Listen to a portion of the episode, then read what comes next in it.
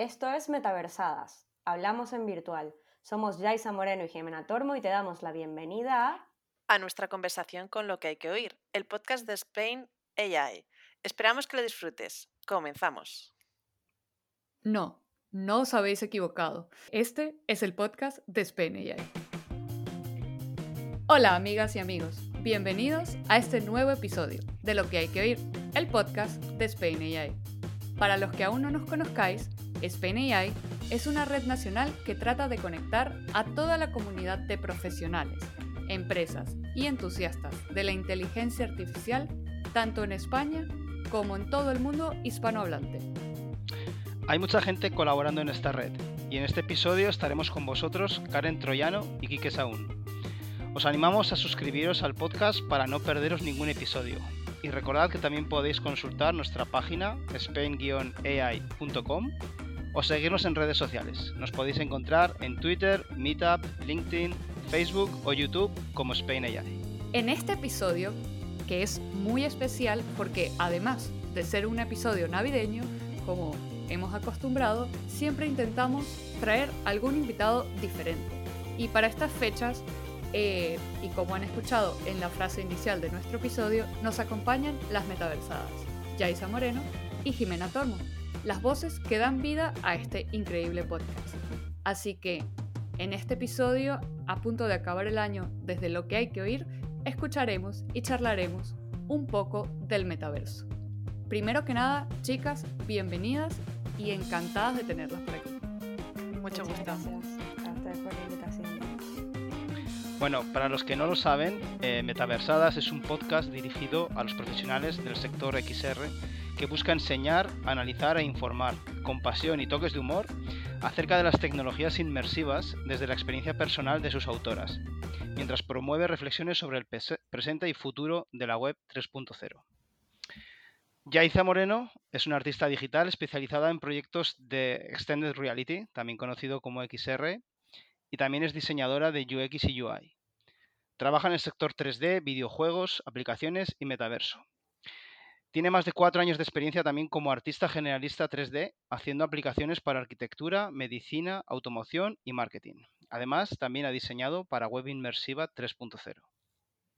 Y Jimena Tormo es una creativa obsesionada con transformar los formatos tradicionales a través de tecnologías emergentes. En Venezuela, su tierra natal, descubre el mundo de la comunicación audiovisual y el teatro, y años después, en Barcelona, incursiona en los formatos inmersivos, primero como especialista en video 360 y luego eh, como creativa especializada en XR. Y actualmente trabaja para la empresa Vision. Es cofundadora de Metaversadas y además es profesora en The Valley y en Barcelona School of Cre- Creativity y exponente en estos eventos nacionales e internacionales del sector. Lo primero que todo, eh, quisiéramos daros las, las gracias por participar en nuestro podcast, que, que trata de ayudar a la divulgación de la inteligencia artificial, pero también de, de otras tecnologías y cosas que podrían alinearse con la inteligencia artificial. Así que muchísimas gracias por estar hoy aquí con nosotras. Jimena, Yaisa. Gracias a ustedes. Un placer. Y antes de comenzar, no sé si nuestros oyentes ya están familiarizados con lo que es el metaverso, así que me encantaría escuchar desde vosotras qué nos pueden decir, qué es el metaverso. ¿Quién empieza? Empieza Jimena, venga. Vale, eh, pues mira, es muy sencillo. Al final, el metaverso es Internet. El metaverso es la evolución de Internet, es la siguiente iteración. Eh, el metaverso además es un concepto muy difícil ahora mismo de, de definir con una definición cerrada, porque es un concepto en construcción. Em, pero bueno, tenemos una serie de certezas, ¿no? Sabemos, por ejemplo, que eh, lo que nos está permitiendo hablar del metaverso es una serie de confluencias tecnológicas y una serie de avances dentro de lo que son las tecnologías inmersivas por un lado, el blockchain por otro, el surgimiento de la Web3. Y todo esto nos permite imaginarnos un Internet en el que además de capas de contenido eh, plano o 2D al que estamos acostumbrados, se suman nuevas eh, capas de contenido asociadas a eh, bueno, entornos tridimensionales, contenidos eh, digitales superpuestos sobre el mundo virtual. Y de alguna manera, entonces, si tenemos que, decirlo de una manera eh, resumida, digamos que el metaverso sería la siguiente iteración de Internet que nos permitirá la hibridación o el acercamiento entre el mundo virtual y el mundo físico. Un poco esta integración de los dos mundos. Eh, yo también para aportar eh, a esta explicación que había dado muy bien Jimena, también de decir que el metaverso como tal, esta palabrita, eh, ha surgido desde mi punto de vista como una manera de marketing, de potenciar un poco el, sector, ¿no? Esto no lo podemos negar porque podremos llamarle de muchas otras maneras. Pero gracias a que estamos en un momento de proyección tecnológica en el que están confluyendo un montón de tecnologías, ¿no? desde el desarrollo de, las experiencias XR, ¿no? realidad virtual, realidad aumentada, eh, realidad mixta, etc. ¿no? Eh, las mejoras, como ha, dicho Jimena, de la web, ¿no? es la implementación de eh, herramientas 3D dentro de, de, la web, que al uso siempre ha sido una web plana, 2D, en el que solo había datos en una resolución X. ¿no? Eh, y además eh, la implementación de tecnología blockchain, que esto cambia un poquito el, paradigma de lo que se ha ido haciendo hasta ahora. Entonces, todas estas confluencias hacen que se esté generando pues eso, una nueva evolución de Internet que mm, de una manera marketingiana le han llamado metaverso. Muy bien, pues yo, yo quería igual empezar a, polemizar un poco, ¿no? Eh, y es que tenemos una pregunta, ¿no? Porque a nosotros nos ha llegado a los oídos que, existen varios tipos de metaverso y hablan de metaversos centralizados, descentralizados y hablamos de blockchain, pero ¿esto es, esto es realmente así? Bueno, pues empezando porque hay aquí hay un tema también con la palabra metaverso, ¿no? Y es que, que es polémico el hecho de que hay gente que habla de metaversos en plural. Los metaversos. Sé, que suena maravilloso, los metaversos. Lo voy a volver a repetir para que los oídos de Jimena y Yaisa exploten. No volvemos a venir, ¿eh? Después de todo. Pero claro, ahí hay una polémica importante porque al final, bueno, si hablamos de la siguiente evolución de Internet, ¿no? Es como si dijéramos que cada página web es un Internet en sí mismo. Y esto no es así, al final eh, ¿Qué pasa? El metaverso como el Internet va a tener una serie de contenidos distintos. Esta serie de contenidos distintos no solamente son lo que se conoce como metaversos en plural o con lo que hay algunas personas llaman metaversos en plural, que al final son las plataformas virtuales, son entornos 3D navegables a través del uso o no de realidad virtual, este, em, por un lado pero también hay otro tipo de contenidos que pueden conformar parte del metaverso. Estamos hablando de web AR, por ejemplo, contenidos que se pueden eh, consultar a través del móvil y, son contenidos digitales superpuestos a la realidad física. ¿no? Digamos que no solamente las plataformas virtuales o lo que se llama metaversos forma parte de esta idea del metaverso, por un lado esto. Y luego, ¿qué, qué pasa no? con el surgimiento de la Web 3? Que la Web 3, entre otras cosas, eh, es una filosofía Mm. Eh, que plantea una nueva web en la que eh, la descentralización pasa a ser una, digamos, la clave ¿no? de, de, todas las relaciones que se, se, llevan a cabo allí dentro, desde la gobernanza hasta la economía que tiene lugar en estos entornos virtuales. Con el surgimiento de esta filosofía, entonces han surgido una serie de plataformas virtuales basadas en blockchain y son las que se conocen como plataformas virtuales descentralizadas. Sin embargo, por otro lado, tenemos plataformas que son las conocidas como centralizadas, que son eh, creadas por una empresa, como puede ser Meta, antiguamente Facebook, como puede ser Roblox, por ejemplo, como puede ser, bueno, el caso de VRChat, son plataformas creadas por una organización que las controla, que decide absolutamente todo lo que sucede allí dentro. Y hay otro mito que es también interesante de comentar, que es que al final ni las plataformas descentralizadas ni las plataformas centralizadas son tan diferentes en qué sentido? En que en ambos casos hay una empresa creadora. Por lo tanto, si al día de mañana eh, la empresa decide cerrar eh, la plataforma, no importa si hay una serie de usuarios que son co-owners de esa plataforma, si es descentralizada, perderán todo lo que hay allí dentro, a menos de que lo hayan sacado y lo hayan metido en un wallet externo. Entonces, bueno, el debate de la centralización y la descentralización es bastante complejo, pero eso, digamos, es un poco el resumen. Muy bien, muy claro así. Sí, sí. Nos queda claro.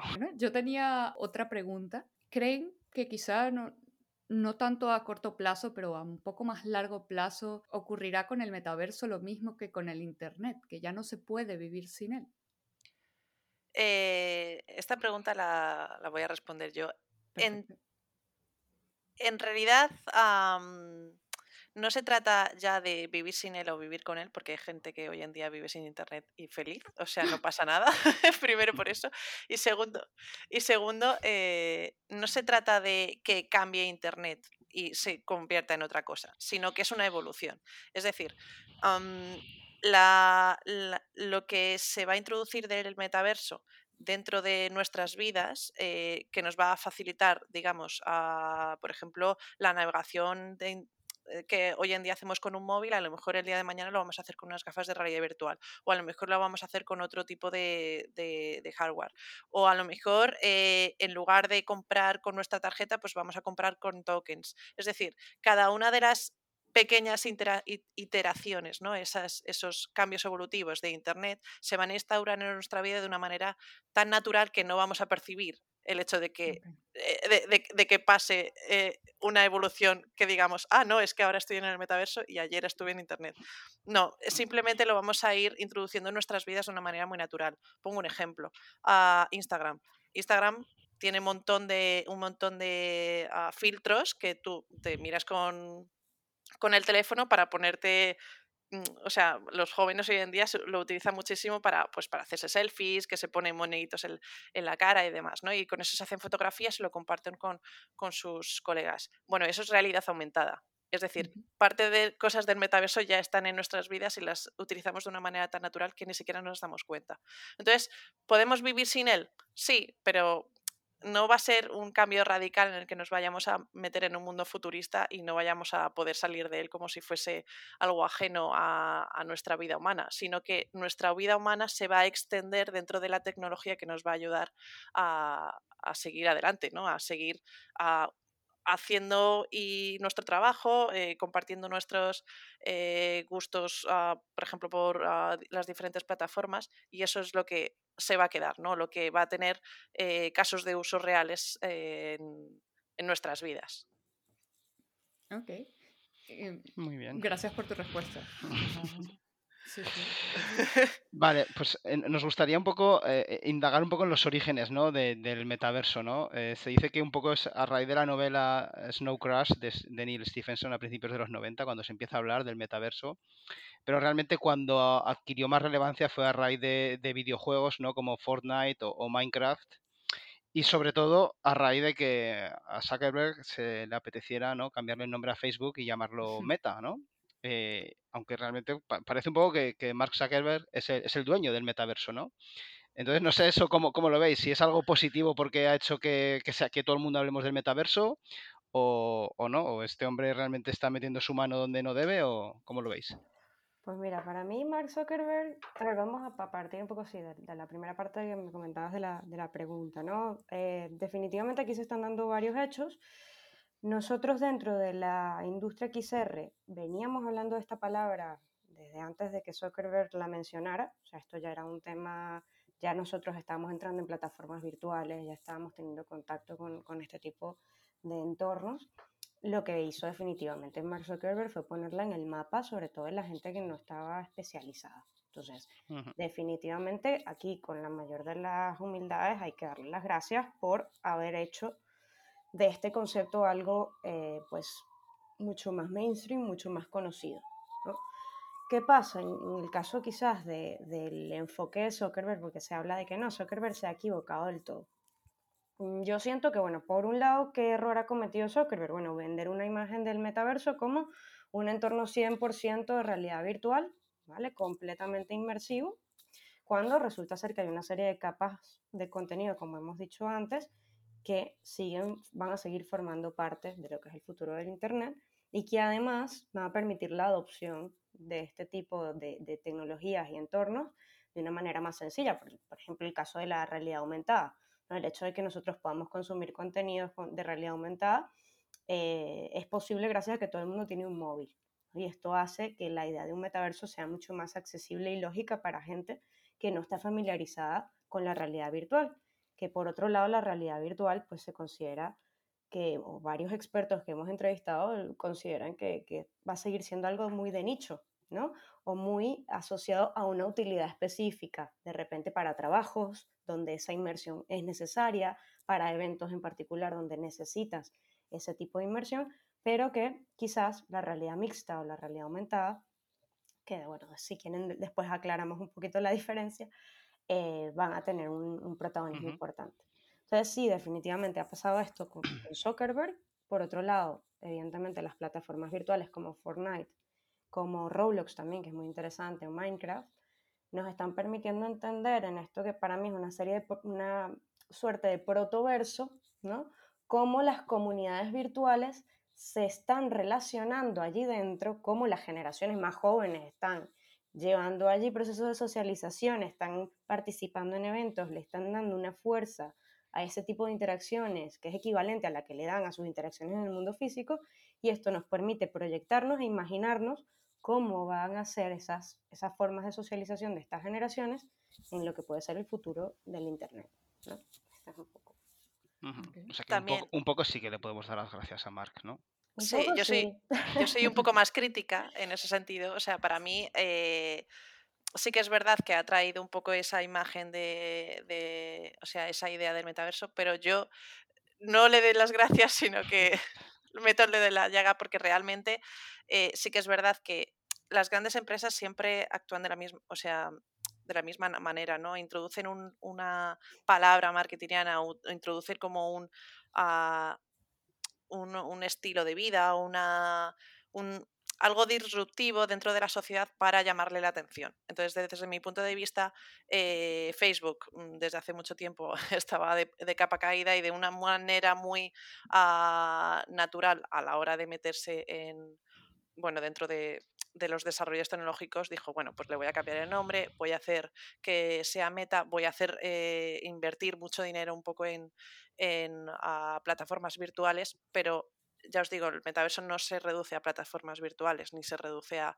eh, el aspecto social que está haciendo Meta. Entonces, es un poquito mm, el, el, pez que se muerde la cola, ¿no? Por un, por un momento sí que nos beneficia, digamos, al, sector para que se haga más visible, pero por otro lado lo condena un poco a reducir el concepto del metaverso a una plataforma o a un estilo de pensamiento que él está, él y su equipo, ¿no? Eh, están promoviendo, ¿no? Que solamente se reduzca a ello y de, y de todas formas también hacen una campaña muy fuerte como lo que dice Jimena, ¿no? Sobre dándonos una imagen muy rompedora de la, de, la, de la idea original del metaverso que no se separa tanto de nuestras vidas, no vamos a, a, tener bueno, ese pensamiento tan futurista. Desde mi punto de mm. vista, ¿eh? no creo que, que, que, sea la imagen de Zuckerberg lo que vaya a ser el metaverso, ni mucho menos. Será algo más mm más, más liviano o ni siquiera nos enteraremos hasta qué punto eh, nos eh, ha transformado la sociedad. ¿no? Entonces, yo tengo un poquito ese, esa doble, esa opinión un poco más crítica del, del concepto. Yo añadiría una cosa, que es que hay un cambio importante entre la primera Meta Connect y la segunda, y es, pasamos de esa, de esa imagen, que ese primer mensaje del que hablaba, ahora a entender que hay otros actores, cosa que, que, que Meta no, no daba a entender en su momento. Hay otras empresas involucradas. Entonces, en esta segunda MetaConnect habla de partnerships con Accenture, con Microsoft. Entonces, esto es interesante, ¿por qué? Porque la filosofía o lo que se está queriendo también impulsar dentro de lo que es el concepto de metaverso es un Internet mucho más colaborativo. Entonces, te da a entender que un poco Meta también está eh, empezando a procesar ese mensaje. Y es interesante también ver esa evolución. Mm. Oye, ahora que están hablando de toda esta evolución, ¿no? Y un poco la idea de, de bueno, de Zuckerberg y Meta, eh, yo esto lo, lo, relaciono mucho con un, un, libro que leí hace un tiempo y eventualmente salió la, la película. Eh, este libro se llama Ready Player One mm. y, e introduce un poco este concepto de, de meta, ¿no? De, de, un universo ya súper inmersivo, ¿no? Y, y yo creo que por como lo están comentando, eh, a ver, en, la inteligencia artificial la, la, película de referencia era Robocop y obviamente en inteligencia artificial vemos lejos que esa realidad pueda ocurrir. Eh, y quizá no lo plasma del todo bien. Y quizá en Ready Player One eh, ocurra esto, esto mismo. No sé si habéis visto la película. Eh, la película es de Steven Spielberg, así que obviamente mucha gente la fue a ver. Y, yo cuando vi la película y vi lo que quería hacer eh, Meta, dije, claro, sí, acepto. Además que como lo definen en el libro me parece increíble y es lo que comentas ahora cerrando un poco la idea de que Meta está viendo que tiene que ser algo muy colaborativo y más o menos este, este concepto se plasmó en el libro, ¿no? Entonces yo quería saber cuál era vuestra opinión, si quizá creéis que el autor del libro, que es Ernest Klein o Spielberg en la película, captaron bien ese o esa forma de, de plasmar, ¿no? Esa idea del metaverso o, o, es como Robocop con la inteligencia artificial, ¿no? Una locura que no va a ocurrir, pero, pero puede ser. A mí de, la, de Ready Player One una particularidad que me, que me, gustó mucho y fue el tema de la identidad virtual, la representación de la identidad virtual. Maravilloso. Vale. Esa parte eh, para mí es interesantísima, ¿no? El, y esto una y otra vez lo repiten todos estos gurús que hablan del metaverso y los teóricos, ¿no? En el metaverso tú puedes ser quien quieras ser. Pero sí que es verdad que esta idea de una, de una mm, identidad virtual que se convierte en una extensión de, la identidad, de tu identidad en el mundo físico, sobre todo los, las, las, facciones que hablan más de la web 3, la web descentralizada, donde el, el, usuario recupera el control de sus datos, donde el usuario genera esta identidad encriptada, eh, yo creo que va muy de la mano ¿no? con, este, con este concepto y me parece que, si bien ¿no? Ernest Klein en el, en el libro no lo plantea de esa manera, eh, esta filosofía Web3 y esta, y esta noción de la identidad virtual sí que tienen un, una conexión interesante y que me, me parece que, que es justamente lo que nos va a pasar. O sea, vamos a poder tener, y ya se empieza a ver en las plataformas virtuales, nuevas maneras de representarnos a nosotros mismos, nuestros ideales, nuestro, nuestra manera de pensar, eh, a través de una estética particular, a través de una, de una corporeidad distinta a la que tenemos en el, en el mundo físico. Eh, me, me o sea, quisiera centrarme en ese punto, me parecía como el, el más llamativo de... A de mí, uh, yo por, por mi lado, o sea, yo me, me traslado un poquito más a las interacciones y al mundo eh, de los videojuegos. Es decir, uh, no deja, la, la, la, película y el libro no deja de ser uh, ciencia ficción, eh, en el uh -huh. sentido de un, personas que han uh, inventado ¿no? Una, un, un, estereotipo de la, de la realidad futura. ¿no? Entonces, que eso se parezca a la realidad, ya lo veremos. Hasta que pase no lo, sabe, no lo sabremos. ¿no? Pero sí que es verdad que a nivel de interacciones... Eh, o a nivel de interacciones físicas, para poner un ejemplo, ¿no? el, el hecho de cómo se mueve el, el usuario, cómo uh -huh. eh, interactúa con su entorno, eso sí que es verdad que yo difiero mucho de lo que o al, al menos de, de, lo que yo he visto en la película, el libro no me lo he leído, pero lo que yo vi en la película, a, a la realidad, ¿no? Básicamente porque no tenemos tanto espacio, ¿no? No podemos movernos tanto por, el, por, por nuestro espacio físico y sería una locura. Pero si lo llevamos al, al, terreno de los videojuegos, sí es posible, en el sentido de no deja de ser un videojuego el hecho de que todas estas plataformas virtuales que se están generando para hacer metaversos, como se llama, eh, como las llaman las empresas, ¿no? Pero no dejan de ser micro minijuegos en los que tú interaccionas con otras personas socializando y, eh, y la parte de gamificación está muy, muy potenciada en ese punto, ¿no? Al igual que se ve en, el, en la película, que no deja de ser un videojuego. Entonces, es un poquito eh, este aspecto en el que yo creo que sí eh, se va a parecer bastante eh, las o sea, la película al mundo real, si nos centramos en el entretenimiento, porque el entretenimiento es un punto en el que realmente eh, no solamente hay muchísimo que explorar, sino que tenemos todo el campo de acción que queramos. Eh, el, el, mundo de los videojuegos es el que más está eh, sacando todo, todo tipo de, de, de, gadgets interactivos y de, de, formas de jugar y de formas de entretenerse. ¿no? Entonces, en ese aspecto, eh, tira. Pero en el aspecto real de cómo nos comportamos las personas y cómo nos uh, in, interactuamos, yo creo que no, no, tiene nada que ver con la película. vamos a seguir siendo personas, aunque nos pongamos unas gafas de realidad virtual y, ah, y no nos vamos a flipar tanto. Oh, qué mal, qué mal. Bueno, gracias por la respuesta. Bueno, yo con lo que hemos hablado hasta ahora, la verdad es que estoy eh, viendo algunos paralelismos ¿no? entre, entre el mundo de la inteligencia artificial y el del metaverso. ¿no? En ambos casos, eh, por lo que nos habéis contado también, hay una componente marketingiana ¿no? que ha hecho que hablemos mucho del metaverso de la misma manera que ha ocurrido con el concepto de la inteligencia artificial. Eh, y también pues eh, creo que de manera análoga ambos conceptos están como viviendo una segunda juventud, aunque en el caso de la inteligencia artificial nos tendríamos que remontar pues como a mediados del siglo pasado, que es cuando se empieza a hablar de esto, ¿no? Pero me niego a pensar que, ahora esto sea simplemente un tema marketingiano, ¿no? En el caso de la inteligencia artificial hubo un cambio real, eh, pues han, bajado los costes de almacenamiento, tenemos mucha mayor capacidad de procesamiento, somos capaces de trabajar con datos no estructurados, mm, en fin, han cambiado cosas realmente, ¿no? A nivel técnico entonces, lo que me pregunto es, eh, ¿qué es lo que ha cambiado en el caso del metaverso para que ahora esté tan, tan presente, ¿no? Yo creo que aquí comparten un poco historia. ¿En qué sentido? En que estamos viviendo un momento tecnológico que ha sido, bueno, sin precedentes un poco en la historia, yo creo, humana, el desarrollo de una serie de tecnologías que están llegando a un nivel de, maduro, de madurez perdón, que nos permiten empezar a pensar en que conceptos como el metaverso, que antes formaban parte del mundo de la ficción, ahora son eh, realidades plausibles, son, son realidades viables eh, a mediano y a largo plazo.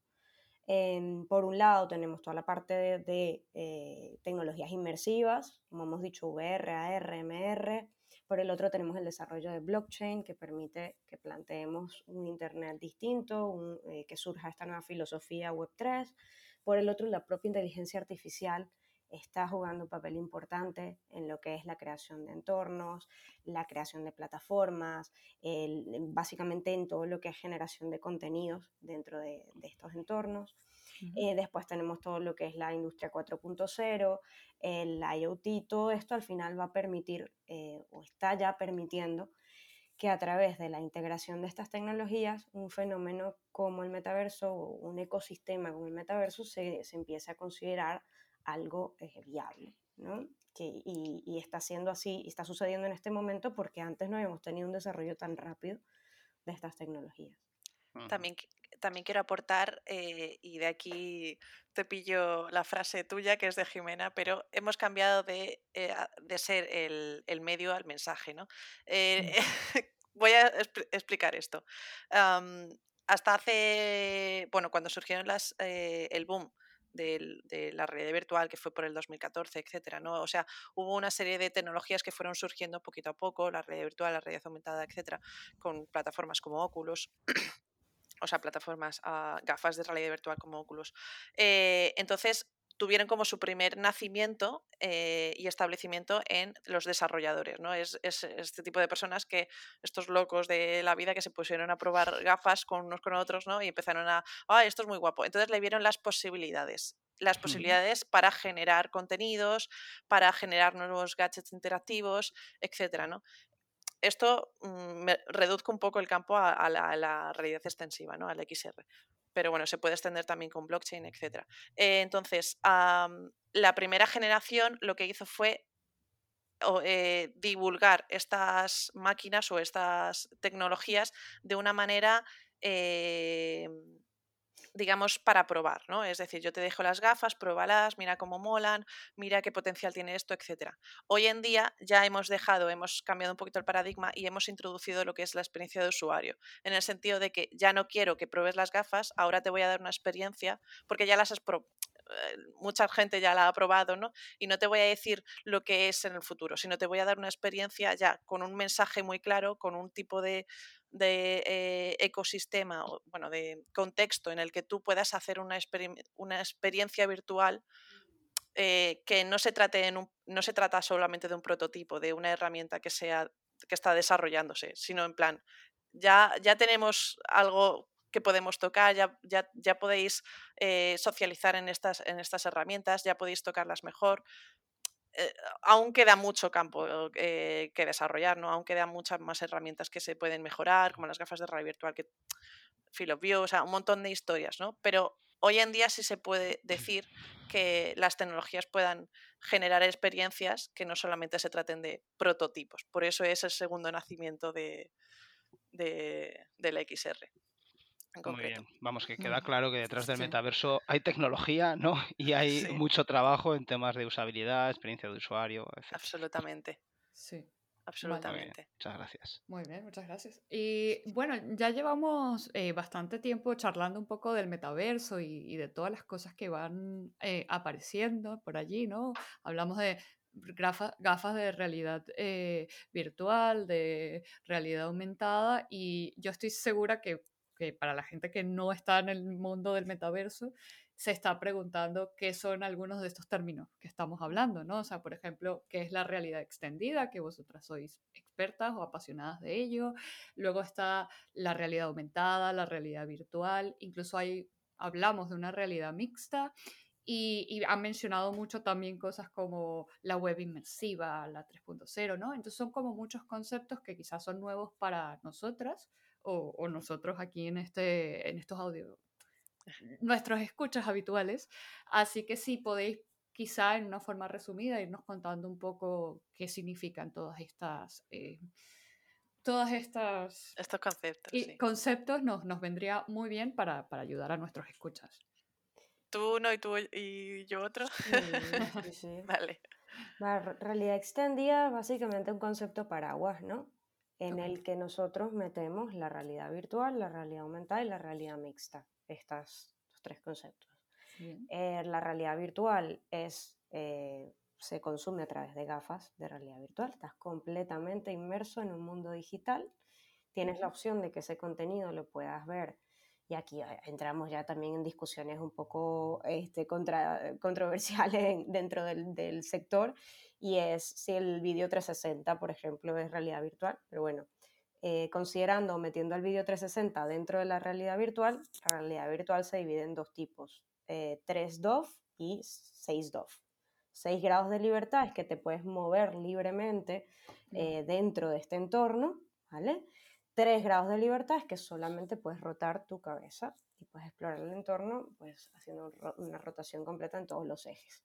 ¿vale? Esa, sería la, la realidad virtual si quieres, cuenta tú las otras dos. Vale. Eh, esto, para diferenciarlo de la realidad aumentada, básicamente la realidad virtual tienes estas gafas en las que son opacas. Eh, quiero decir, no ves tu entorno, tu entorno real, ¿no? No ves eh, eh, esta mesa donde estás, o sea, no estás viendo tu, vida. Y las gafas de realidad aumentada sí lo ves. Las gafas de realidad aumentada son unas gafitas transparentes que tienen unas camaritas, ¿vale? Entonces, lo que ves dentro de esos cristales, de esas gafas, es elementos digitales que se van superponiendo sobre lo que tú ves en tu entorno. ¿Vale? Si yo veo mi cama, pues a lo mejor con me pongo estas gafas como si fuesen unas gafas de ver, igual, pero en estas gafas está proyectado, por ejemplo, información o una televisión o un eh, objeto 3D que, eh, que está implantado. Entonces, eso es la realidad aumentada. Y luego, por otro lado, eh, la realidad mixta es muy, muy, muy, muy parecida a la realidad aumentada. Sin embargo, lo que permite la realidad mixta es que tiene una serie de sensores que generan que estos elementos virtuales estén eh, adaptados al espacio en el que tú estés. Por ejemplo, si yo estoy mirando esta mesa ¿no? y yo estoy girando la cabeza, eh, en, mis, en, mis, gafas yo puedo visualizar un, un, objeto 3D, ¿no? un cubo. Vale, pues ese cubo eh, va a estar en esa, en esa, mesa, puesto en esa mesa física. es decir, un elemento virtual se adapta a un elemento real. Esto nos permite eh, la mezcla, ¿no? digamos, de la red virtual con la red aumentada y, da este concepto de realidad, eh, realidad mixta. Y ya está, ¿no? Y luego está la web. No, que ahora, ahora están una, o sea, digamos que la innovación más grande este año ha sido el surgimiento de las gafas de realidad virtual, las que dice Yaisa que son completamente opacas, pero que incluyen el, modo pass-through, que el modo pass-through consiste en que estas gafas además tienen unas cámaras que dan al exterior, ¿no? Que como si tuvieses dos cámaras que apuntan hacia afuera y te permiten ver eh, tu entorno físico. Entonces, estamos pudiendo pasar, este es, digamos, una primera, un primer pasito un poquito arcaico de lo que va a ser en el futuro, de realidad virtual a realidad mixta utilizando un mismo dispositivo. Entonces esto eh, para lo que es la industria marca un primer paso hacia algo que es muy deseable, que es la idea de que podamos eh, movernos de una a la otra con fluidez, ¿no? que podamos decir, bueno, estoy completamente inmerso en un mundo digital o quiero eh, consumir contenido que mezcle las dos capas, la física y la virtual. Luego, aparte, si nos salimos de, si nos salimos de las gafas, eh, también podemos consumir realidad aumentada con otros dispositivos. Por ejemplo, un teléfono. Eh, mm. Nuestro teléfono móvil tiene una cámara que nos, mm, nos está grabando, ¿no? Si nosotros nos hacemos un selfie, nos está grabando. Entonces, sobre el teléfono, entonces en, la pantalla de nuestro teléfono aparece nuestra imagen, ¿no? Nuestro selfie. Entonces, el propio teléfono puede generar, eh, como lo que decía yo de los filtros de Instagram, puede generar elementos virtuales que se adapten a lo que es nuestro rostro. Eso es realidad aumentada.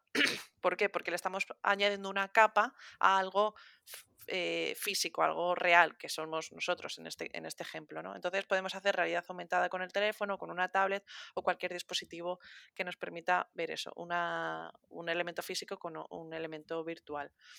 Eh, y luego, por otro lado, ya también saliendo de las gafas, tenemos lo que son la, la web 3.0 o Web 3, que mm, la Web 3, eh, además de incluir toda este, esta capa de blockchain y de economía virtual por detrás, es decir, que tú puedes tener diferentes elementos eh, virtuales, convertirlos a, bueno, eh, a NFTs o, puedes ah, mm, consumir estos, estos archivos digitales a través de, tokens, que ahí ya hay un... No, me quiero extender a nivel técnico, pero aparte de esa capa de, economía virtual, tenemos otra capa que es eh, la, la capa de la profundidad dentro de una web. ¿Esto qué significa? Esto significa que nosotros si tenemos una web que, estamos viendo a través de nuestro ordenador, no solamente estamos viendo elementos 2D, ¿no? no solamente es una web al uso que tiene un scroll en el que vemos datos, sino que nosotros podemos explorar dentro de un entorno tridimensional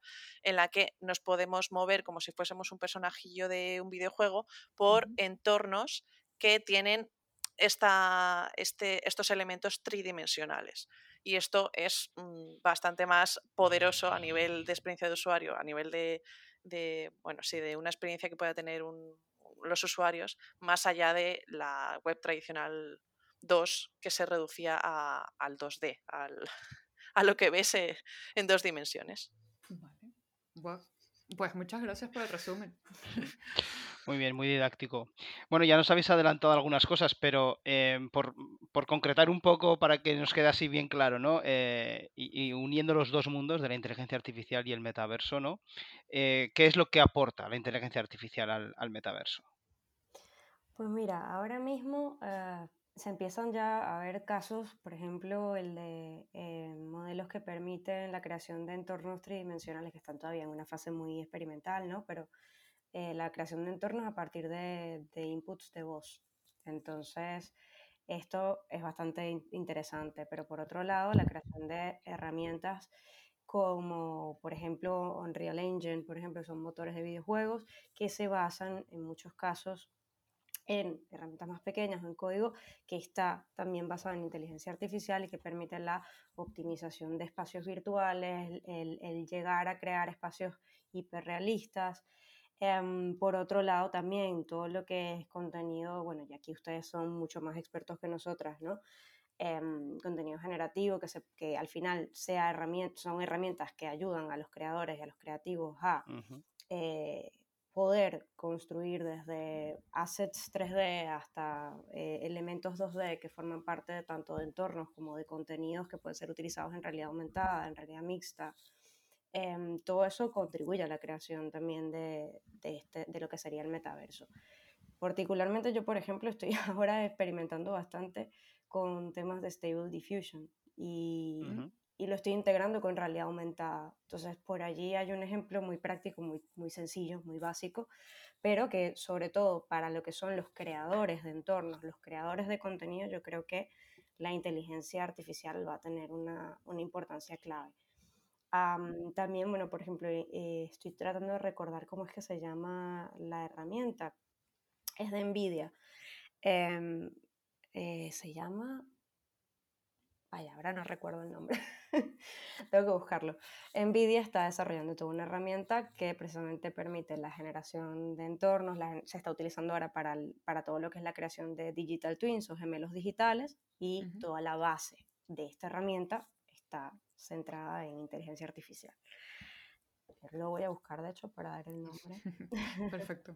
También, también ah, se utiliza sobre todo también para recopilar datos ¿no? y analizar también un poquito eh, estos datos a nivel de, experiencia de usuario, ¿no? saber un poquito hacia dónde van a dirigirse los usuarios, generar eh, comportamientos ah, ¿no? a través de bots o a través de NPCs que son los no, no eh, eh, person characters. No, player characters. no player, characters, es decir, a generar estos ayudantes virtuales que van a permitir que los usuarios puedan estar dentro de esos entornos de una manera más personal, no deja de ser inteligencias artificiales, pero bueno, eh, automatizadas ciertos procesos para que eh, esa entrada a estas experiencias virtuales no sean mm, súper difíciles. ¿no? Eh, y luego, por otro lado, eh, también ayuda mucho a la accesibilidad. a la accesibilidad digital hacia que mucha gente que tiene dificultades visuales o, técnicas puedan ayudarse de estos asistentes que se, que se nutren ¿no? de la del, comportamiento de los, de los, usuarios para generar patrones que ayuden a estas personas a que su digamos que la entrada a estos dispositivos, a, estas tecnologías sean, sean mejores. La herramienta que les comentaba se llama Nvidia, es de Nvidia, se llama Omniverse y justamente permite la gestión y, creación de, entornos virtuales la, y, se está utilizando mucho ahora para toda la parte de creación de simulaciones. Entonces, bueno, todo lo que es el mundo de los digital twins, que es un mundo enorme, está ahora mismo, bueno, basándose en este tipo de herramientas que se suelen nutrir de, modelos de inteligencia artificial. Ok, gracias Jimena por, por buscar la herramienta.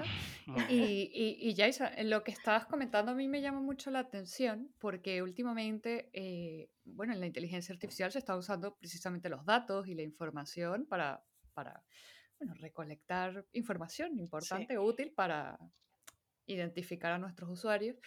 Y, bueno, hay un tema ético detrás que, y, regulatorio y quieren regularizar la, la, IA. Y yo no sé si el metaverso está en ese nivel o, o, si tenéis los conocimientos o cuáles puedan ser los principales riesgos regulatorios que corte un poco estas alas de, del metaverso o que pueda perjudicarles a vosotros, eh, no sé, eh, para interactuar a usuarios con el metaverso. ¿Creéis que, que bueno, que a futuro podáis tener algún problema? Pues sí, o sea, a ver, al final se termina siendo una evolución de Internet. Entonces, ¿qué va a pasar aquí? Que se van a generar ahora nuevas capas de datos que antes no se estaban generando por el tipo de interacciones adicionales que se van a añadir. Entonces, ¿qué pasa también? Hay muchos esfuerzos ahora mismo por la generación de estándares, ¿no? que los estándares serán base para lo que va a ser la, construcción de este, de este nuevo Internet interoperable, porque necesitamos que, bueno, que también todo lo que es la navegación pueda ser mucho más fluida entre los distintos tipos de contenidos y plataformas que van a estar conviviendo allí dentro.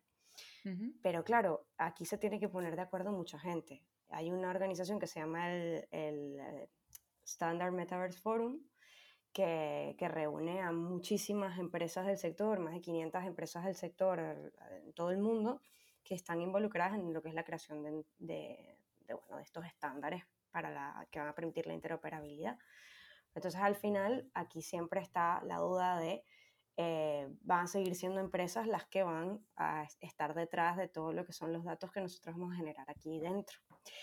Pero bueno, también existen, eh, del otro lado está la OPI, que es una organización que defiende lo contrario, ¿no? Es toda la parte de, que no es, no es del todo lo contrario, más bien es algo que podría complementarse, es estándares sí, porque necesitamos la interoperabilidad, pero datos no. Los datos los queremos los usuarios.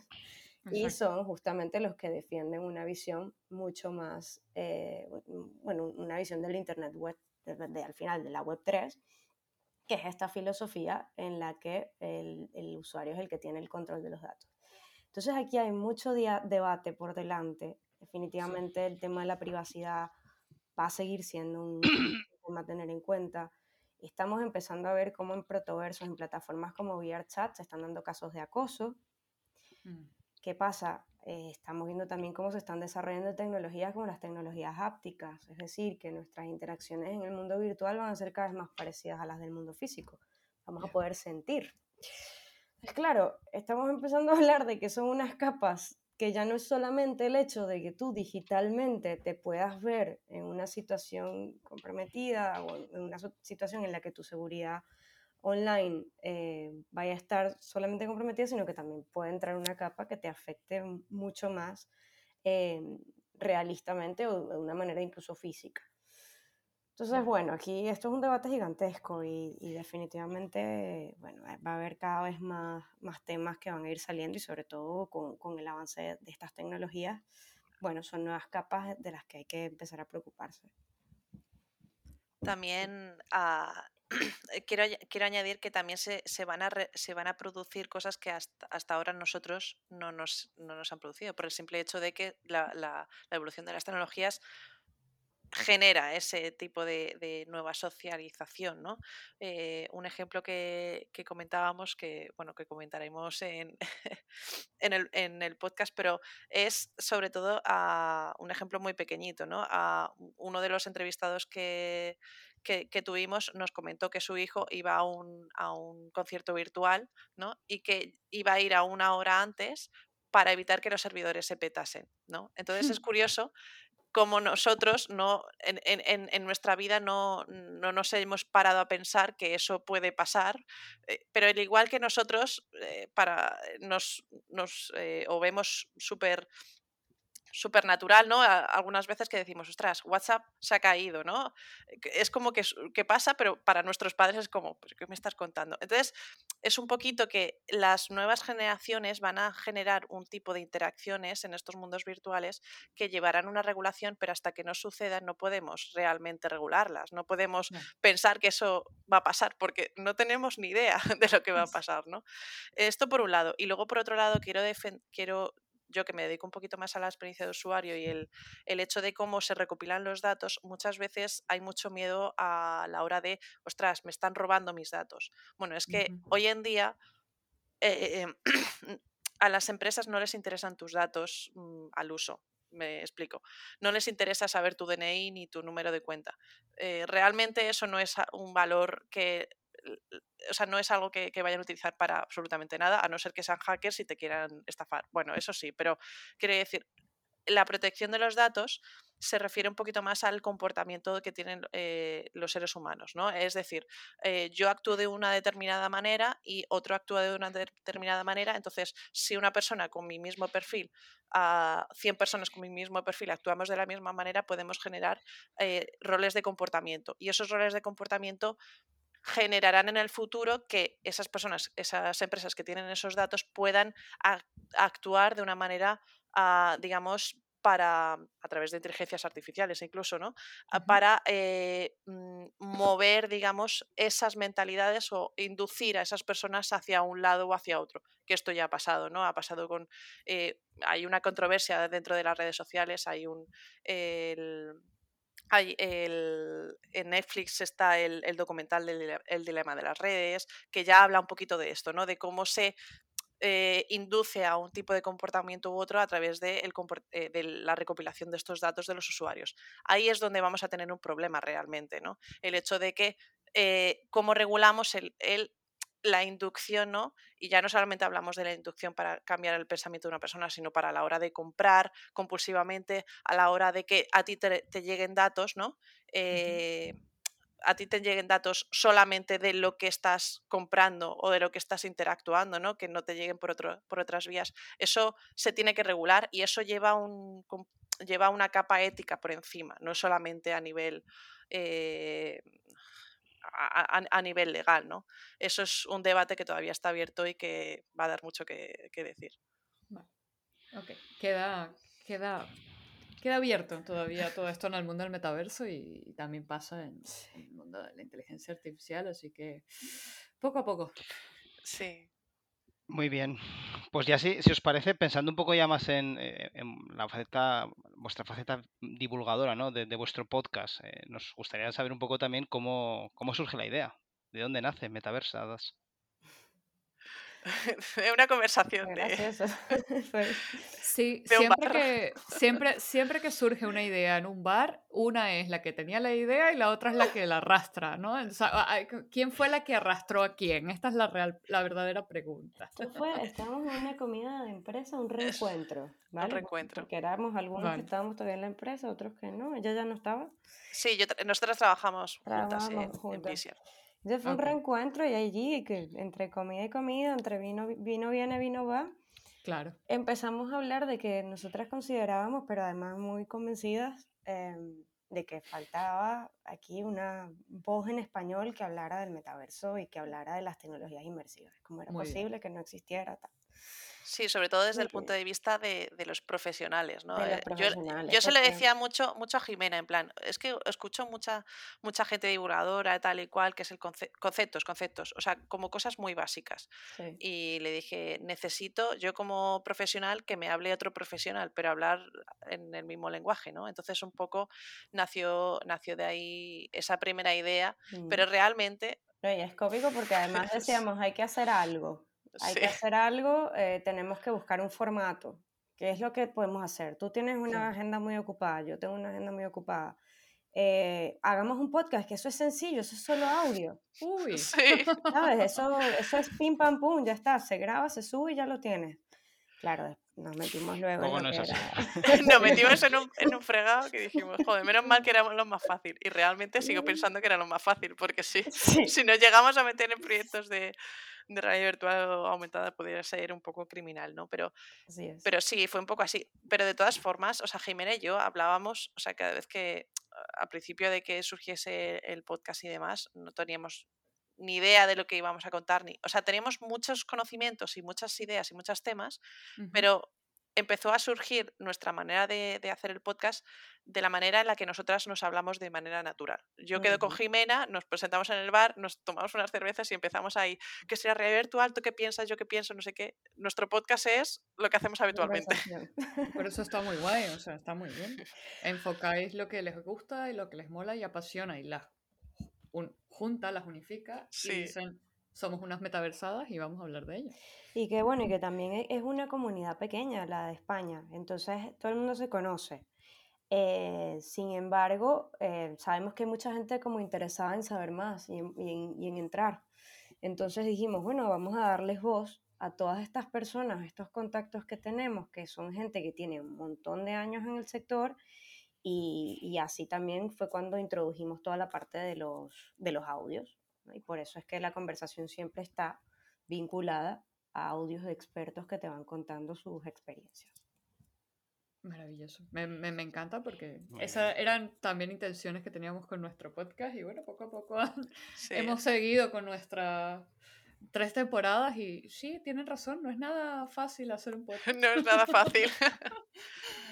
Ah, eh, igualmente yo quería preguntarles, ya que sabemos que no es sencillo hacer un podcast, si tenéis alguna anécdota curiosa que os haya podido ocurrir o alguna cosa con un entrevistado, si entrevistáis o, o Bueno, eso. nos pasó algo, nos pasó algo guay en el primer capítulo de esta temporada, o sea, de la, la grabación de las entrevistas, no, todavía no hemos publicado segunda temporada. Pero se nos ocurrió la brillante idea por primera vez en la historia de hacer una entrevista multitudinaria. y metimos a cinco pioneros de la XR a hablar sobre sus inicios en, en la, en la XR. Vaya. Tuvimos que establecer como un sistema de debate donde se pedía el turno, Sí. Todo muy pero fue muy gracioso. organizado. Sí, sí, estaba súper organizado, pero claro, luego nos dimos cuenta de que el sistema, bueno, nos lo habíamos, nos- todo el mundo se olvidó del sistema.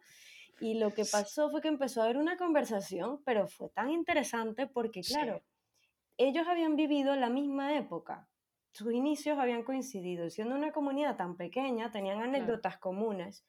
Entonces, lo que contaba uno, venía el otro y te lo completaba. O te decía, y estaba él. Y entonces, yo me acuerdo cuando él me mostró tal tecnología. Y esto a mí me encantó. porque Maravilla, el- claro. Porque claro, era como vivir la historia allí, estabas viviendo la historia que te la contaban un grupo de amigos. Qué bueno. y sí. Sí, Ujú. otra, otra, otra anécdota así como súper curiosa es que a veces nos pasamos de la raya porque queremos contar más cosas de la cuenta y en la primera temporada el capítulo de economía virtual se nos hizo tan extenso que dijimos, hay que cortar esto como sea, menuda chapa estamos dando. Y, y al final hicimos dos capítulos. Entonces es algo que nos cuesta bastante de, de controlar un poco el, la extensión de los capítulos, Ujú. pero, pero bueno, aparte de eso... Bueno. Nos pasa, nos pasa. Sobre todo los especiales también nos extendemos hasta dos episodios, así que es normal. ¿Y, y la experiencia hasta ahora qué tal está siendo? ¿Está siendo muy duro mantenerlo vivo? Eh, ¿Estáis teniendo una buena respuesta, al menos la respuesta esperada? ¿Cómo lo estáis viendo? Estamos teniendo una respuesta, este, Súper guay. y, y la bueno. verdad es que mejor de la que esperábamos, Sí. porque no estamos, y es, lo, es un tema que bueno, que nosotras mismas nos lo ponemos como meta, ¿no? Eh, no estamos generando publicidad realmente. Y, y de hecho en las redes esta temporada es que van a empezar a, a estar este, mucho más activas. Entonces, con esa poca, digamos, ese poco ruido, gracias al boca a boca de la comunidad XR en España y ahora cada vez más empieza también a haber gente de Latinoamérica que se suma, pues estamos empezando a generar eh, un- una comunidad interesante y estamos muy agradecidas, la verdad, creo yo. Qué bueno. Sí, Qué la verdad es que agradecemos a todos los que nos han, los que nos están apoyando también. No solamente a, a- a buenas. divulgarlo, sino los que nos ayudan en el estudio. eh, y pues, porque algunas veces colocar las cosas en el estudio es un estudio muy chiquitín y es como tenemos que hacer un poquito el Tetris y wow, está saliendo, está saliendo, vamos, yo estoy súper orgullosa de este proyecto. Y esta temporada en- Genial. eh, vamos a hacer capítulos con vídeo, que para nosotras es- era un reto también importante, Ujú. porque bueno, también suma complejidad. Entonces, en Sí. esta temporada, gracias también a que hemos recibido apoyo a través de Coffee, que hicimos un crowdfunding, eh, Ok. nos estamos permitiendo pues hacer un poquito más de cosas, ¿no? Un upgrade. Y así Vale. poco a poco. Bueno, nos robaremos su idea, a ver si también a nosotros nos van dando más dinero y hacemos eh, podcast con vídeo. Así que a todos los patrocinadores de Spain AI, por favor, colaborad con nuestro podcast también.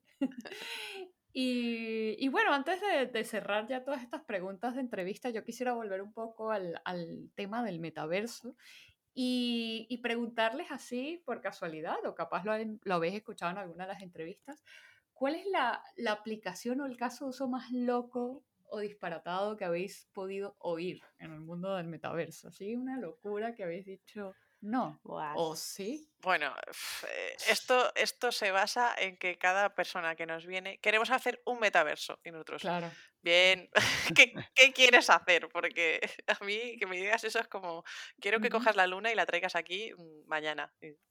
Ok, eso partimos de la entrada de que cualquier cosa que nos piden ya es, mm, no te has enterado de qué va la vaina, pero así como locura... Bueno, hay una cosa que a, a mí me impactó mucho, que yo, la re- yo recomiendo que lo vean. Hay un documental que se llama We Met in Virtual Reality y es, eh, ca- todo está grabado dentro de VRChat, que es una, plat- una plataforma virtual que es para VR nada más, ¿no? Y lo interesante, la locura es eh, cómo se le está dando uso, porque digamos que el VRChat ahora es como fue en su momento Second Life, es el mismo tipo de comunidad, ¿no? Es una comunidad muy friki, muy particular. Y ahí en VRChat te encuentras gente que se casa en VRChat, a matrimonios con invitados en VR, se casan, tal, hacen toda la ceremonia. Hay gente que le, de hecho en este documental se ve como hay una persona que le diseña el vestido de novia allí a la otra, tal, todo en VR. Ujú. Hay salones de striptease y hay gente que hace Eh, striptease. Siempre. O sea, Ah, eh, en todas realidades van a seguir existiendo, ¿no? Es Entiendo. Y hace un tiempo estuve en un evento eh, donde una ponente contaba que ella, bueno, ella es sexóloga Ujú. y ella está empezando a experimentar con temas de, de realidades extendidas y tal. Y e- estaba también utilizando VRChat para llevar a cabo sesiones eh, de sexo virtual. Ok. ¿ok? Ujú. Eh, con, con fines puramente, eh, bueno, de, de, investigación y disfrute también.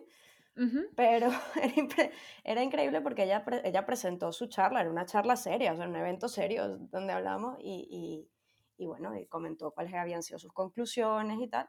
Pero sí, estas son las cosas que están pasando en VRChat. Eh, eh Yo no sé si lo recuerdas, Jimena, pero alguna de esas conclusiones nos pueden, eh, nos las puedes compartir de las conclusiones del estudio. ¿Es recomendable? ¿No es recomendable? Bueno, a ver, es que sí, ella como que, ella, ella decía o comentaba que bueno, que para mucha gente, eh, si te pones a pensarlo, bueno, hay, hay, gente que tiene a veces ciertas limitaciones físicas, gente que está a distancia, que tiene a, a, su pareja a distancia, y eso puede ser una manera también de intimar.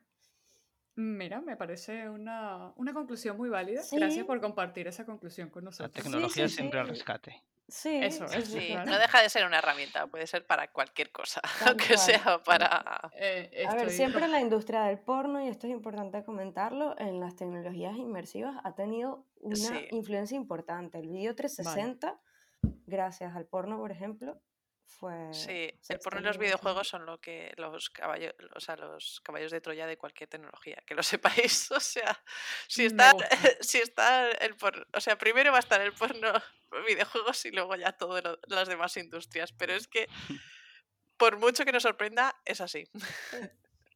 Ya. Bueno, eh, así damos cierre a esta, a esta parte de la, de la entrevista, que son las preguntas. Pero poco a poco vamos a ir integrando unas cuantas secciones que nos faltan para terminar la, entrevista y una de ellas es la sección del invitado anterior. Nosotros damos todos los meses a, invitados y eh, dejan una pregunta para el siguiente invitado. Así que a vosotras os han dejado una pregunta que me parece muy interesante. Quiero saber cuál es vuestra opinión. Eh, esta entrevistada planteaba que hoy en día se está poniendo de moda estos generadores de, inteligencia artificial, sobre todo los que generan imágenes y también texto. Y algunas de ellas, bueno, ejemplos pueden ser Dalí o el chat de OpenAI, ¿no? La pregunta es, se plantea hoy en día que se está poniendo de moda mucho estos generadores de inteligencia artificial. ¿Cuál piensan que es la última frontera? Porque ella cree, o ella dice, que la creatividad el tema de la creatividad era la frontera que no iba a poder romper la inteligencia artificial y al parecer se está rompiendo. Ahora la inteligencia artificial está teniendo un concepto de creatividad. Entonces, ¿cuál creen ustedes que pueda ser la última frontera a romper de la inteligencia artificial con estos generadores? Yo desde mi punto de vista, no conozco lo suficiente la inteligencia artificial como para saber que va a ser creativa, pero al fin y al cabo la base de la que se nutre es de datos. Si no le das datos, no, no sirve. Entonces, esos datos nacen de personas. Eh, entonces, al fin y al cabo, la creatividad siempre va a ser de personas. Eh, al, final, al final siempre vamos a, a, a utilizar estas herramientas hasta un, de hecho de hecho es que salió salió este debate en una entrevista que hice que hice nada ayer eh, de, unos artistas 3D que les dije bueno cómo la inteligencia artificial puede ah, o creéis que os quitará el trabajo no esa era mi, pregunta literal ese plan de porque estáis haciendo y, al fin y al cabo eh, siempre eh, su respuesta y coincide con la mía era un poco de que no dejan de ser herramientas para todos los artistas, ¿no? O sea, al fin y al cabo, aunque una inteligencia artificial te haga algo perfecto y te lo haga muy bien, eh, te lo va a hacer para una determinada...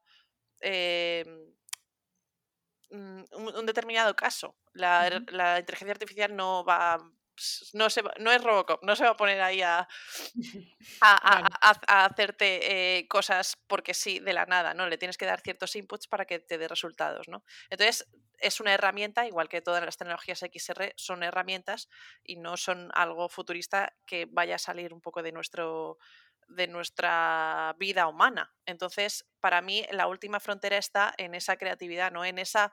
Eh, o sea, la inteligencia artificial chocará hasta el punto en el que nosotros le podamos decir, no, la quiero para esto o la quiero para lo otro. Es decir, nosotros somos los owners, somos los, los dictadores de para qué queremos la inteligencia artificial. Esto es desde mi punto de vista y con los conocimientos que tengo, que lo mismo eh, la inteligencia artificial ahora es como la muchísimo más allá de lo que yo creo que es, pero bueno, hasta donde puedo entender, ahí está. Muy buena respuesta y a mí me encanta porque siempre nos olvidamos de los datos. Eso es lo, lo que puede llenar claro. la, inteligencia artificial.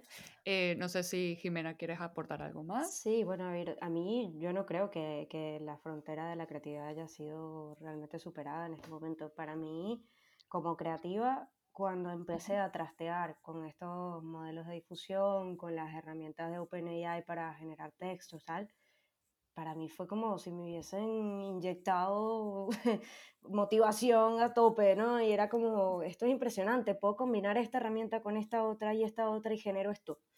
O sea, llegué a generar una imagen de mi cara hablando, eh, mezclando un modelo que era Stable Diffusion, que lo entrené con mi cara, luego entrené otro modelo con mi voz, entonces ya tenía mi voz, le di un texto, junté todo en un tercer, una tercera herramienta y así hice un vídeo de mi cara con estética de Star Wars hablando y diciendo un texto. Que está, está muy guapo. Este, claro, está muy bien. Eh. Seguir, seguir a, Jimena por LinkedIn porque lo, lo, tiene, lo tiene compartido ah. en LinkedIn y está guapísimo. Lo, vamos a compartir porque ya me parece fascinante. Sí, está muy para, bien. Para mí realmente la, la frontera de la creatividad no está rota. Yo creo que nos está dando un impulso a los creativos a ir incluso más allá. Me gusta. Y para mí quizás la, una frontera que quizás va, va, a ayudarnos a superar es, por ejemplo, la del tiempo para crear. Nos, va a ahorrar ah, muchísimo. Nos está ahorrando ya, empieza a ahorrar tiempo. Yo todos los mockups que estoy diseñando para, para presentaciones ahora trato de ver si los puedo sacar antes utilizando alguna de estas herramientas y luego se perfeccionan obviamente en Photoshop o lo que sea, pero la de tiempo de producción que eso ahorra a gente de la industria audiovisual, a gente de la industria musical, a artistas gráficos, es enorme. Seguro. Qué bueno. Es mi respuesta. Seguro. Muy bien, pues ahora es vuestro turno. Ahora os podéis vengar vosotras y nos podéis decir qué pregunta os gustaría que le hiciéramos al próximo invitado que tengamos en nuestro podcast. Eh, yo no lo he pensado, Jimena. ¿Podemos saber de qué especialidad es o no? No, de hecho, eso es la, esa es un poco parte de la gracia, ¿no? Que es, es totalmente sorpresa. Em, vale, ok. Bueno. Yo diría, a, mí, a mí siempre me gusta, eh, bueno, eh, yo soy muy, me, gusta mucho eh, introducir valores morales dentro de las tecnologías, ¿vale? O dentro de, de, las personas que lo utilizan. Entonces, a mí se me ha ocurrido preguntar si realmente la inteligencia artificial aporta valor a la sociedad, ¿no? Como, como una pregunta un poquito amplia, ¿no? Pero se me ha ocurrido, no sé si quieres, Jimena, matizarlo o quieres cambiar. Estoy pensando, estoy pensando, no se me ocurre nada en este momento. esa no me la preparé tampoco.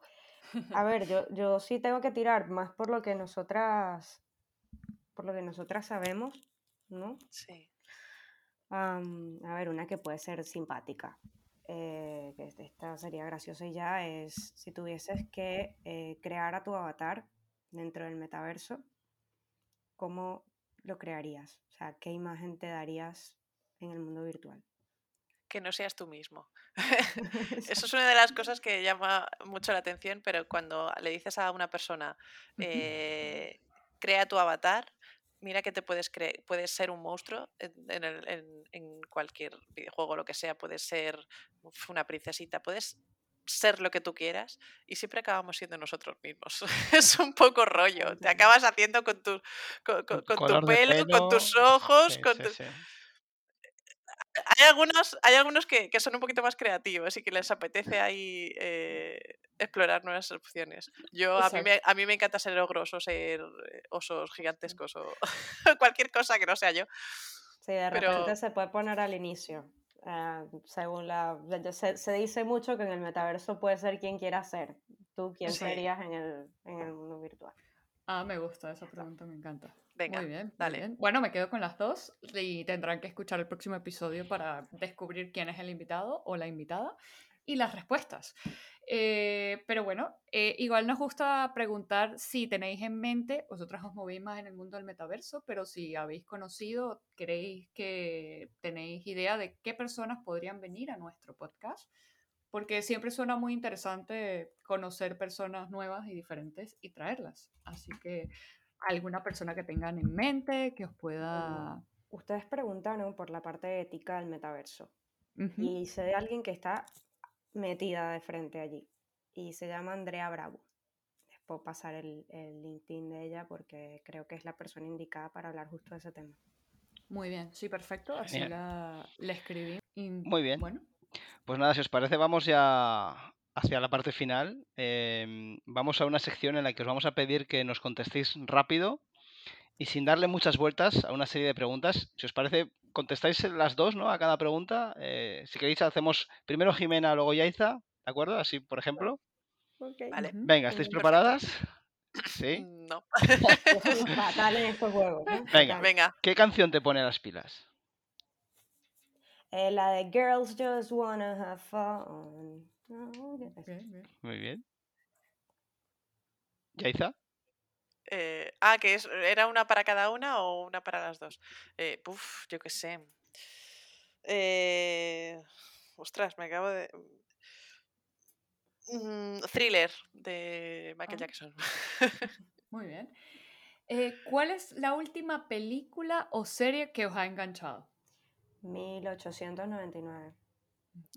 Yo acabo de ver El Principito, eh, que está en Filmin, que es una adaptación de, de la película. A mí me flipan las películas de animación 3D, así que a tope. Genial. ¿A qué jugabas cuando eras pequeña?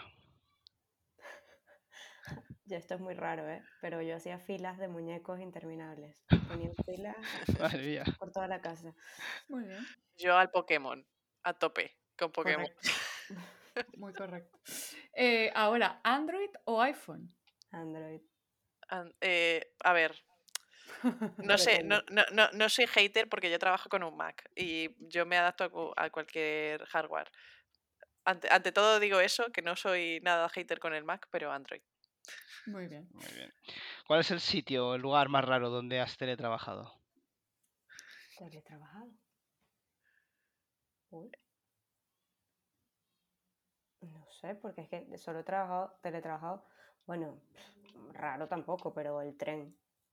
No. Bueno, Yo ahora soy nómada digital, entonces trabajo en la playa, trabajo en un bar, trabajo en una piscina, trabajo eh, en cualquier lado. Luego quisiera pedirte más información, cómo trabajas dentro de una piscina con el me- me No, quiere resultaría decir, no, no, la piscina, sino a lo mejor pues, pues eh, en la playa, quiere decir, no dentro de la piscina. Es que se, me, se me moja y la hemos liado, o sea. Ay, Bueno, y alguna pequeña... Ah, no, ya. Si pudieran viajar en el tiempo. ¿a qué época querrían ir o a quién les gustaría conocer? Uy. Yo a la, a la a la Grecia clásica. Me flipa. O sea, a mí el tema de los filósofos griegos me maravilla y estaría ahí con Sócrates diciendo, filosofando, mientras caminamos por el monte. Me parece correcto. A mí me encantaría haber eh, vivido en los ochentas. Ah, muy bien. Creo que la gente estaba muy relajada, nadie estaba tan... Bueno, había guerra fría y tal, pero... bueno, no- relajado. O- no sé. Había guerra fría y tal, pero no había como... No, no estaba tan, no estábamos tan globalizados, ¿sabes? No le prestábamos tan, no le prestaban tanta atención a nuestras generaciones. Muy bien. Exacto. ¿Alguna pequeña manía o vicio que nos podáis confesar? Manía. Sí. Eh, Siempre antes de ir a dormir, tengo que extender al máximo las sábanas. Eso tiene que estar liso perfecto, porque si las sábanas tienen una arruga, no puedo dormir. Muy bien. Muy bien. ah, yo meter cosas en carpetas. O sea, soy... No, no, me- no me gusta tener en el... en el- Tú, tú eres la No, primera pero no, no en carpetas físicas, sino en, carpetas digitales. Es Ah. decir, a- yo cuando tengo un montón de archivos por ahí, es en plan, esto va aquí, esto va aquí, esto. Tengo una cierta obsesión con el orden visual. Pero es que si no, como tengo tantas cosas, que sí, es que como no. Y apuntarme cosas, apuntármelo todo. Siempre que tengo una idea, apuntar, apuntar. porque tengo memoria pez y luego se me olvida todo. Me, me encanta. Me encanta. Y a ver, eh, ¿qué superpoder les gustaría tener?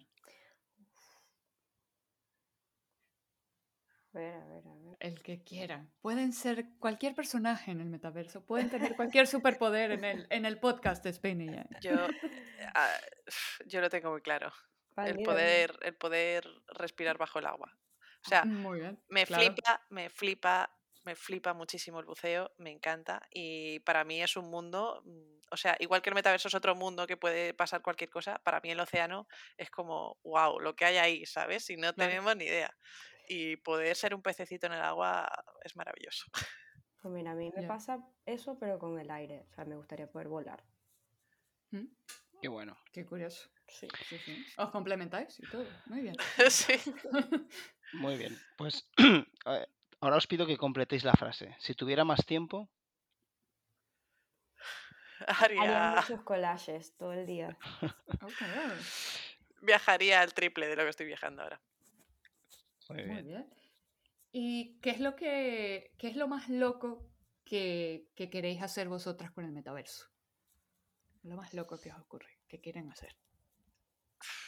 Eh, a mí no me, no me parece una locura, me parece bastante factible, pero ahora mismo, mm, a, nivel de que no tengo tiempo ni, es- ni, ni estructura para hacerlo, pero me encantaría hacer eh, bueno, películas en realidad virtual, eh, o sea, meterme más en, en- temas de entretenimiento, hacer cine y explo- explorar muchísimo lo que son las interacciones y la narrativa dentro de, la realidad virtual que no es una locura, realmente ya está, ya se hace, pero para mí ahora mismo lo es.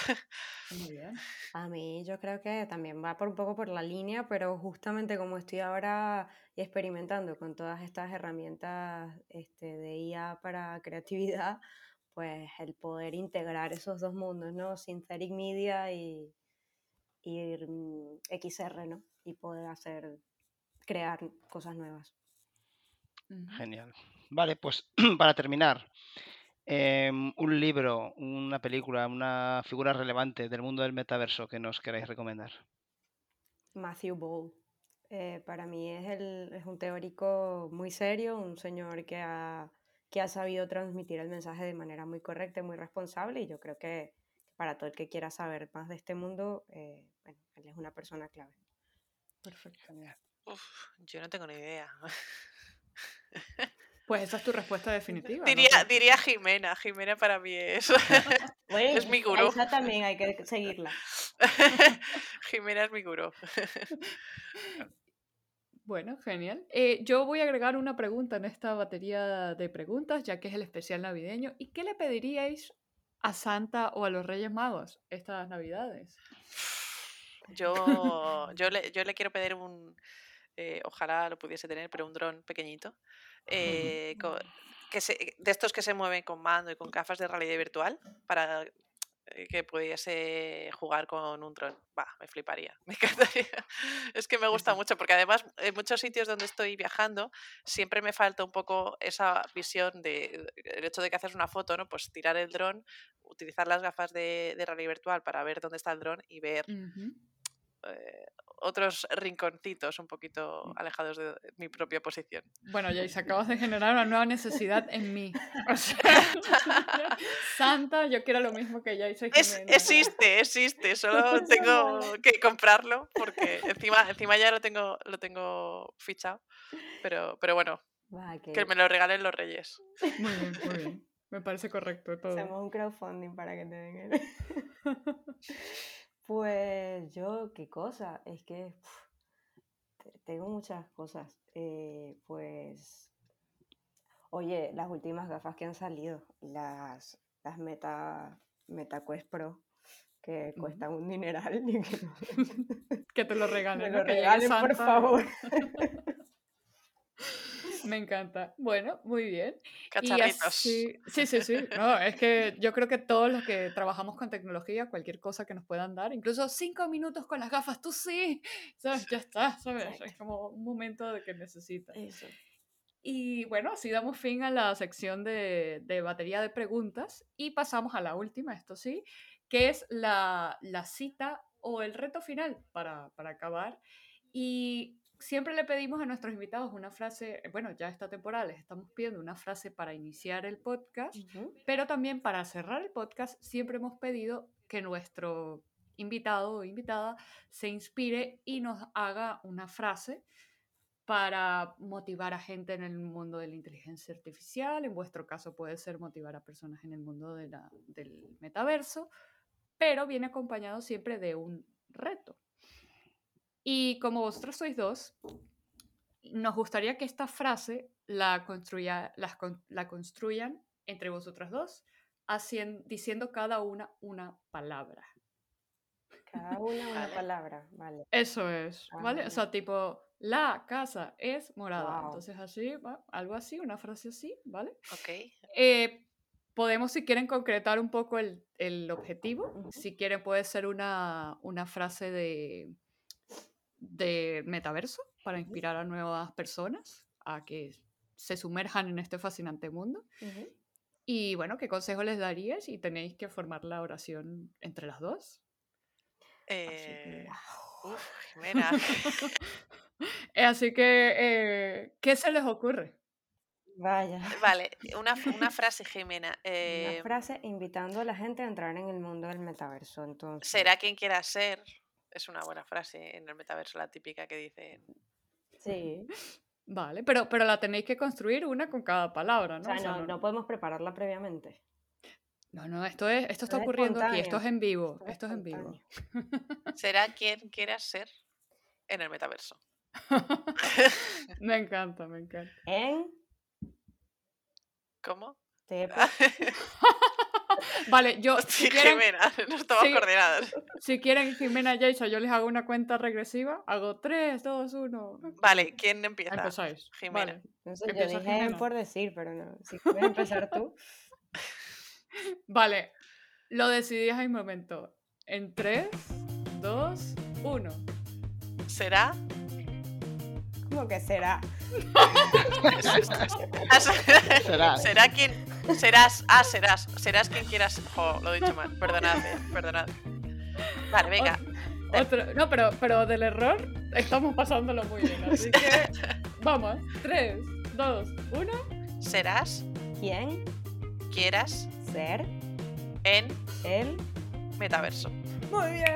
Muy bien, Bueno, reto, reto superado. Sí. Muy bien, Ok. chicas. muy bien. Felicidades. Creo que, creo que este ha sido el reto más complicado hasta la fecha. Así que lo habéis hecho muy, muy bien. Me la ha pasado genial. Y, y bueno, ya así damos cierre a esta, a esta cita o fase final. Muy bien, pues con este reto superado cerramos la entrevista. Ha sido un placer teneros hoy con nosotros en el podcast Metaversadas. Muchas gracias. Gracias a ustedes. Sí, sí. Ha sido un gustazo. Ha sido, ha sido muy interesante. Esperemos haber aportado nuestro granito de arena en los conceptos del metaverso. Desde luego. Muchas gracias. Pues nada, nosotros agradecemos a todos los que nos estáis escuchando y siguiendo. Esperamos que hayáis disfrutado como nosotros lo hemos hecho y que sepáis que el próximo mes volveremos con un nuevo episodio. Y os animamos también a suscribiros al podcast para que no se pierdan ningún episodio y recordad que también nos podéis consultar todas las cosas que hacemos en nuestra página web spain-ai.com. Podéis seguirnos en Twitter, Meetup, LinkedIn, Facebook, YouTube y siempre nos podéis encontrar como Spain AI. Hasta pronto amigos.